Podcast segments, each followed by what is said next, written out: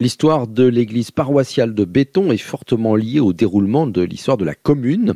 Les moines de Saint-Melaine de Rennes avaient érigé un prieuré à Béton doté d'une chapelle. Il se peut que les fondations de cette chapelle aient servi à rebâtir l'église paroissiale.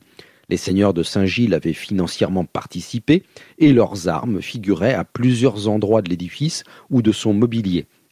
Malheureusement, les guerres de la Ligue vont être fatales en 1590 à l'église dédiée à Saint Martin de Tours. C'est donc une reconstruction datée de cette époque qui va durer jusqu'au XIXe siècle avec une maîtresse vitre comptant la légende de Saint Martin, un bénitier et des fonds baptismaux. Le manque d'entretien provoque la déchéance du bâtiment et une nouvelle construction est décidée en 1870. Le travail est confié à l'architecte Henri Mellet, spécialiste du style néo-roman et de l'art poitevin.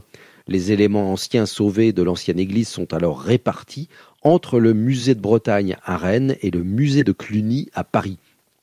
En arrivant à Béton, vous noterez un détail peu courant concernant son église. Elle est posée sur un tertre doté d'un rempart incliné en pierre.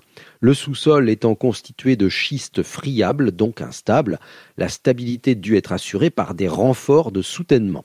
Le coût élevé imprévu imposa alors d'étaler la construction et l'aménagement sur un peu plus de 50 années.